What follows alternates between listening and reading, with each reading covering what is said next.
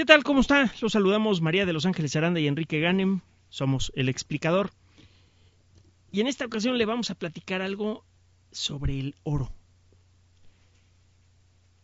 El oro tiene una serie de virtudes que son obvias incluso para la gente menos versada en química. Si usted sabe algo de ciencia y tecnología, sabrá que el oro es un material muy estable, que conduce muy bien la electricidad y que entre otras cosas se le puede manipular con mucha finura. Usted puede, utilizando la técnica apropiada, hacer láminas de oro de apenas unos cuantos átomos de espesor. El oro sirvió para descubrir que los átomos tienen núcleo. En un experimento muy celebrado, en principios del siglo XX, mm, se le disparaban partículas radioactivas, pedazos de átomo que se producen cuando un átomo radioactivo explota y que salen volando a una velocidad de entre 10 y 15 mil kilómetros por segundo a una lámina de oro extremadamente delgada. Rutherford, Ernest Rutherford, uno de los grandes, grandes del mundo de la física, que por cierto irónicamente ganó un premio Nobel de Química por este, por este trabajo, eh, esperaba que las partículas que salían volando a 10.000 kilómetros por segundo pasaran a través de la hoja de oro como si no existiera. Y efectivamente eso ocurría. Pero de vez en cuando alguna de esas partículas rebotaba. Y se quedó de veras sorprendido. Dijo, es como si le hubiera disparado un cañonazo con una granada eh, naval, que los cañones que llevan los barcos antiguos son unos cañones enormes, es como si le hubiera disparado una granada de un cañón naval a una hoja de papel y la bala hubiera rebotado. Se puso a hacer sus cálculos y llegó a la conclusión de que en los átomos debe existir una cosa muy dura en el centro y que la mayor parte del átomo tiene que ser espacio vacío. La historia la hemos narrado en estos programas grandes que usted puede escuchar por suscripción en el explicador.net. Bueno, de entonces para acá, el oro ha servido para muchas cosas interesantes en el mundo de la ciencia y la tecnología. Antes servía para otras cosas. El oro es químicamente estable, no se combina con casi nada. Se necesitan circunstancias muy, muy especiales, una mezcla muy peculiar de ácidos en, un ambiente caliente, etcétera, para conseguir que el oro reaccione químicamente. Es por esto que la máscara de Tutankamón, por ejemplo, apareció casi como nueva ante los ojos de Howard Carter cuando abrió la tumba del, faraón niño, que llevaba ya varios miles de años escondido debajo del suelo del eh, Valle de los Reyes. El oro tiene otro tipo de propiedades que están apenas siendo exploradas en la actualidad. Es curioso, durante mucho tiempo la humanidad sintió que el oro valía más mientras más se tenía. Y sí, el valor económico del oro eh, que uno tiene depende de la cantidad de oro que, que uno almacena. Pero para los científicos a veces la situación es exactamente al revés. Ya ve que todos los científicos están locos. Mientras menos pedazos de oro pueden manipular, más contentos se ponen. En la actualidad, los científicos están enloquecidos con las nanopartículas de oro. Un nanoalgo es la milmillonésima parte de algo.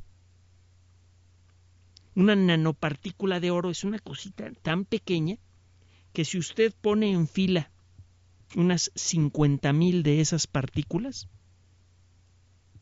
le alcanzan para cubrir el diámetro de un cabello humano. Entre 40 y 60 mil partículas, según el grosor del cabello. Son realmente pequeñas. Mire, las, las nanopartículas de oro las puede usted rellenar hay técnicas especiales que permiten fabricar millones y millones de nanopartículas de oro y las puede rellenar con una sustancia venenosa. Y luego les pega por fuera una proteína que nada más se le pega a las células cancerosas.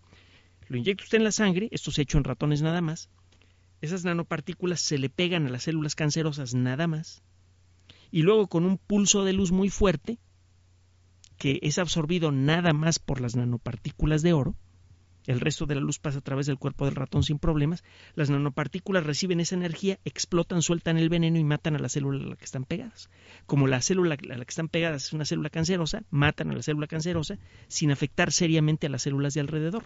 Si se trata de un cáncer inoperable que está en el centro del cerebro, no importa.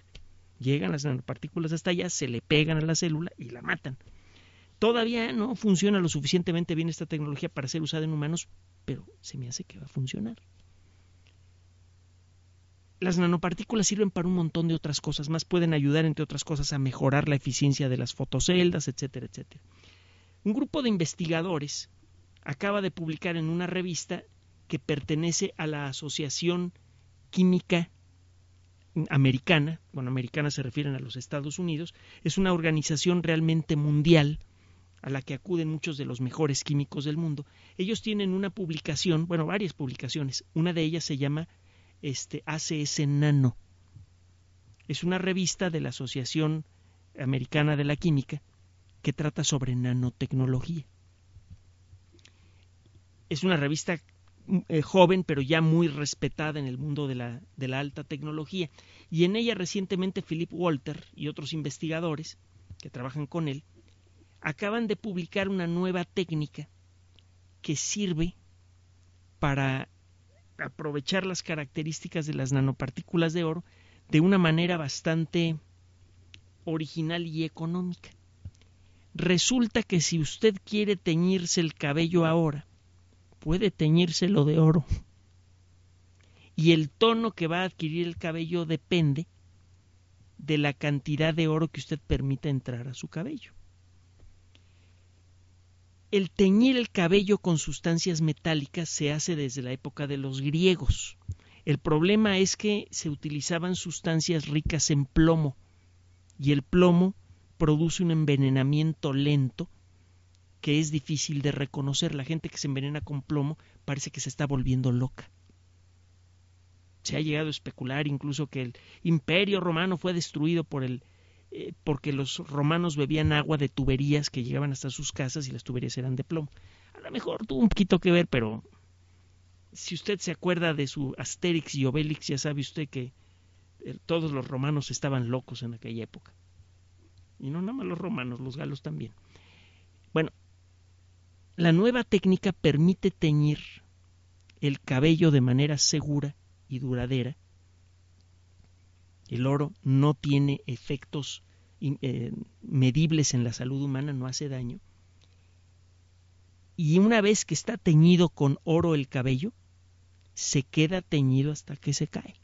Es, uno, es un eh, pigmento que se queda atrapado con fuerza en el interior del cabello. Esto además de que le interesa mucho, desde luego, a la industria de los cosméticos, que hay que decirlo fue la primera industria en aplicar la nanotecnología con efectividad a ella, a esa industria le debemos las nuevas aplicaciones médicas que ahora se están empezando a hacer.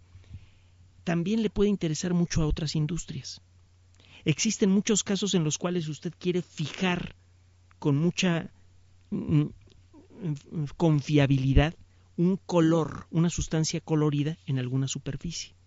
Por ejemplo, en las fotoceldas que convierten la luz del sol en electricidad, conviene fijar sustancias que reflejen la luz para que la luz que entre en una fotocelda no pase nada más a través de la fotocelda, sino que rebote muchas veces en el interior de la fotocelda para convertirse en electricidad de manera más eficiente. Todo eso se podría conseguir a través del oro, en cantidades tan minúsculas que un shampoo que sirva para teñir el cabello con oro costaría lo mismo que un shampoo normal. No valdría la pena cobrar la diferencia. El oro, mientras más mientras menos lo usamos en las manos de los científicos y de los expertos en tecnología, más valioso se vuelve. ¿Qué le parece? Gracias por su atención. Recuerden el explicador arroba yahoo.com.mx, en Twitter Enrique-Ganem, en Facebook Enrique Ganem, sitio oficial, y aquí en ibchicaoox.com, canal oficial de Enrique Ganem. Y recuerde que el explicador no es Enrique Ganem, somos María de los Ángeles Aranda, y ahora sí al final, Enrique Ganem. Buenas noches, buenos días. Nos escuchamos en la próxima.